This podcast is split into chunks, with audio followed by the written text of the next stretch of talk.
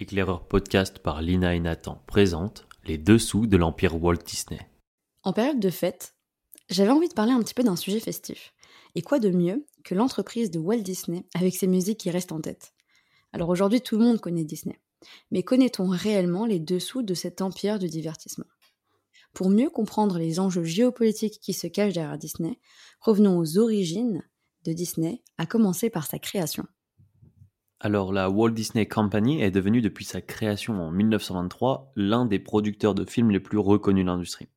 Mais c'est aussi grâce à la création des parcs à thème que Walt Disney a su étendre son influence à l'échelle mondiale. Et cela au point même qu'on peut désormais parler sereinement d'un empire Disney. Et l'empire Disney, il se caractérise par quatre dimensions fondamentales. Alors, premièrement, les studios de production de films et de dessins animés. On va retrouver ensuite les réseaux tels que la télévision, les radios ou encore Internet. On a notamment les parcs à comme j'ai pu l'évoquer, et enfin les produits dérivés Disney qu'on connaît tous puisqu'on en a tous majoritairement déjà eu.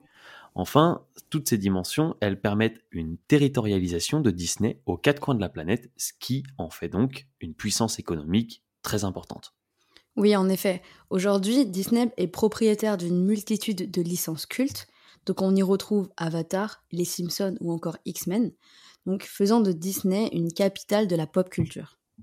Aujourd'hui, cette entreprise représente la marque médiatique la plus valorisée au monde avec une valeur de 32,6 milliards de dollars. Et l'ère des Big Six, qui est quand même un moment important et un événement important dans la vie hollywoodienne, s'est terminée avec le rachat de 21st Century Fox pour la somme de 52 milliards de dollars, faisant de Disney le studio le plus puissant d'Hollywood. Donc l'entreprise, aujourd'hui, elle, représente, un quart de l'industrie du cinéma et par sa force d'acquisition de franchises, elle peut à la fois éliminer ses concurrents et se construire une sécurité pour les années à venir. Mais alors, quelle est la recette de Disney pour son succès? Le premier ingrédient de, cette recette, c'est les thématiques. Euh, c'est des thématiques universelles qui permettent de s'identifier facilement et qui opposent généralement euh, le bien et le mal. Et à la, chaque fin d'un bon Disney, le bien l'emporte toujours sur le mal. Enfin, il y a la capacité de Disney de s'adapter aux mœurs de l'époque, notamment les valeurs chrétiennes et conservatives euh, qu'on retrouve dans euh, Blanche-Neige. Enfin, il y a la dédifférenciation de la consommation, c'est-à-dire la suppression de toute distinction possible entre le shopping et les parcs d'attractions, qui sont un moment d'amusement. Et enfin, le merchandising des produits Disney, comme on a pu l'évoquer un petit peu auparavant. Mais cette influence de Disney, elle a été permise notamment grâce à un facteur qui est nommé la mondialisation. C'est un facteur dont on a tous déjà entendu parler, mais qu'est-ce que c'est exactement? Alors la mondialisation, c'est un processus géographique de création du niveau géographique mondial. On pourrait dire le monde avec un M majuscule. De fait, la mondialisation est un terme souvent utilisé pour désigner le niveau le plus haut de l'échelle géographique. Dans le cadre de Disney et puis d'autres entreprises, on peut dire que la mondialisation n'a en réalité pas seulement permis l'ouverture des économies nationales à l'échelle mondiale, ce phénomène il a aussi contribué à la progression et à l'uniformisation des cultures quand ces dernières ne sont pas euh, radicalement opposées ou du moins qu'elles ne se confrontent pas. Euh, on a Marshall McLuhan qui évoquait dans les années 90, en 92 plus précisément, la création d'un village global ou même d'un village planétaire pour évoquer le principe de mondialisation culturelle et sociologique. Alors en effet, aujourd'hui, il est important de souligner un, autre aspect qui est la révolution numérique et qui a un fort impact sur euh, ben, la culture globalisée. À l'ère du numérique, l'information est une véritable source, c'est un véritable acquis, un outil de pouvoir, et la possession de ce savoir-là devient un véritable avantage compétitif pour un pays. Dans tout ça, la culture, elle est partie intégrante des relations internationales. Et on observe aujourd'hui une globalisation de cette culture qui tend vers une, culture de masse dominante grâce aux médias et à Internet. Alors on peut un petit peu élargir et se poser la question, est-ce qu'on voit apparaître une civilisation mondiale dans laquelle Disney pourrait jouer un rôle important? Eh bien, on peut dire oui en quelque sorte puisque la transmission de l'information est aujourd'hui plus rapide que jamais. Toutes les interactions, les échanges et les partages sont plus rapides, ouvrant progressivement les frontières nationales sous la main de la mondialisation économique et culturelle. Et dans tout ça, on a des acteurs très importants et des nouveaux acteurs comme les entreprises culturelles. Exactement. Alors les entreprises culturelles mondialisées, comme les Disney par exemple. bah justement, on va prendre l'exemple de Disney. Alors Disney, c'est une entreprise culturelle mondialisée qui a su créer son image de marque, elle a su créer ses propres symboles ainsi que ses valeurs, faisant d'elle justement de nos jours une référence de, du divertissement familial et de l'entertainment.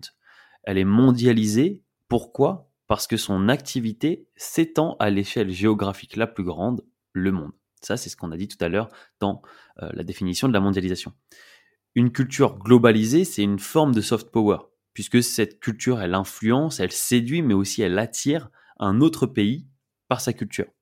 Et donc les gouvernements peuvent s'accaparer ces produits, comme les films d'animation de Disney, pour véhiculer une image ou un message.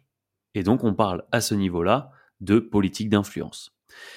Et donc on peut notamment souligner le fait que Disney est au service du soft power américain. Et là, il y a un long fil d'histoire euh, qui, euh, qui peut être déroulé. En effet. Alors aujourd'hui, la question qui se pose, c'est derrière cet empire Disney se cache-t-il euh, la puissance américaine? Eh bien, à travers un regard historique, on pourrait penser que c'est le cas.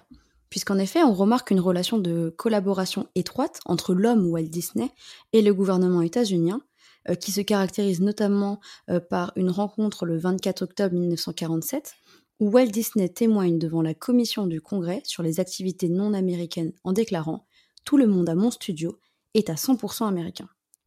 S'ensuit, en, même un petit peu avant, en 1940, euh, Disney, qui avait eu un, rapport euh, très, euh, très proche, étroit avec Lockheed Aircraft Corporation, qui est une des plus grandes manufactures d'armes aux États-Unis, et leur a proposé de faire un film destiné à la formation sur l'utilisation dérivée. Mmh Ensuite, à l'automne 1941, Walt Disney a fait, à la demande du Bureau états-unien des relations interaméricaines, un tour de l'Amérique du Sud. Le but était de produire des films qui établissent des bonnes relations et une unité hémisphérique, comme expliqué dans la politique du bon voisin de Franklin Roosevelt.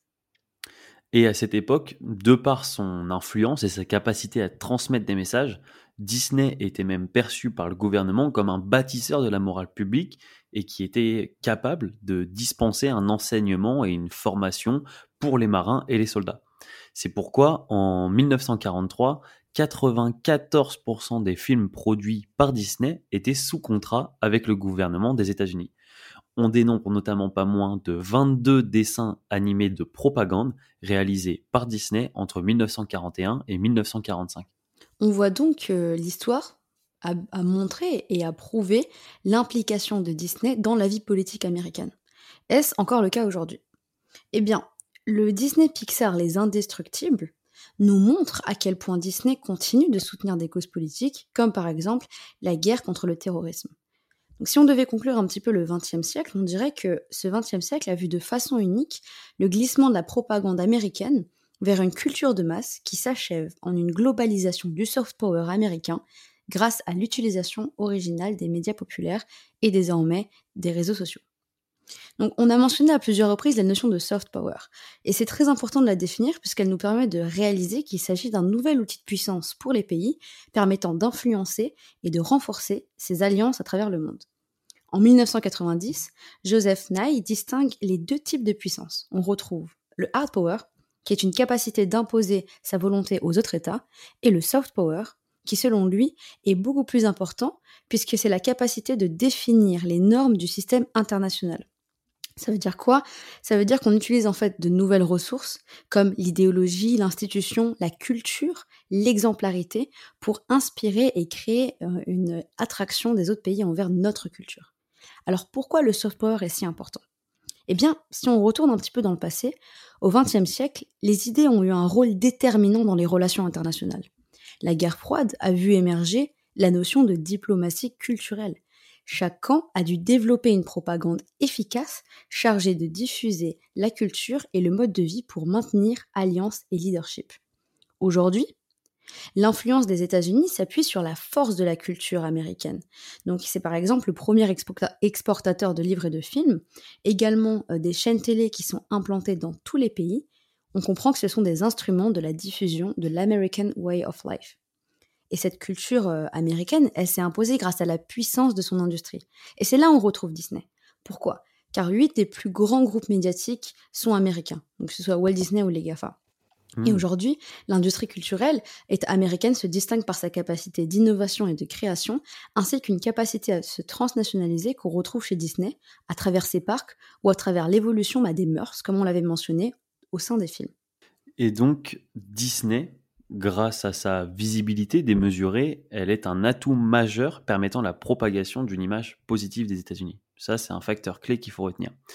Mais comment Disney participe à cette propagation? Alors, tout simplement en partageant des moments d'histoire et de vie à l'américaine au sein de ses films d'animation. Comment ne pas évoquer notamment hmm, Pocahontas, qui est sorti en 1995 et qui retrace l'un des événements majeurs de l'histoire américaine, à savoir la colonisation du territoire américain par les Britanniques et leur rencontre avec les natifs amérindiens qui étaient déjà présents sur ces terres.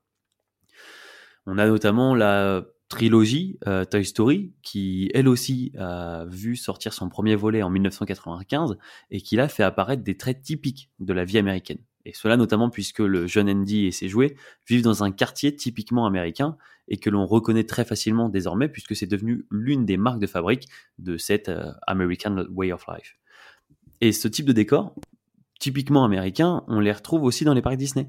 Car le but de Disney, c'est de vous permettre une immersion complète dans cet univers et donc dans l'univers américain. Par exemple, beaucoup de magasins dans les parcs Disney reprennent les allures de vos dessins animés préférés, mais aussi vous avez la possibilité de vous balader sur Main Street dans n'importe quel parc, notamment à Disneyland Paris.